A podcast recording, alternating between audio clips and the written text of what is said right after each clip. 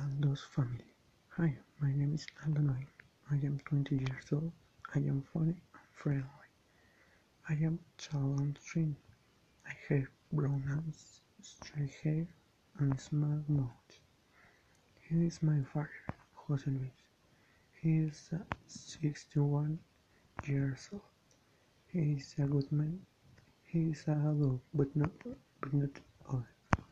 He is handsome and funny, with many friends. He is of medium health, like my mother. She is my mother. Her name is Elena.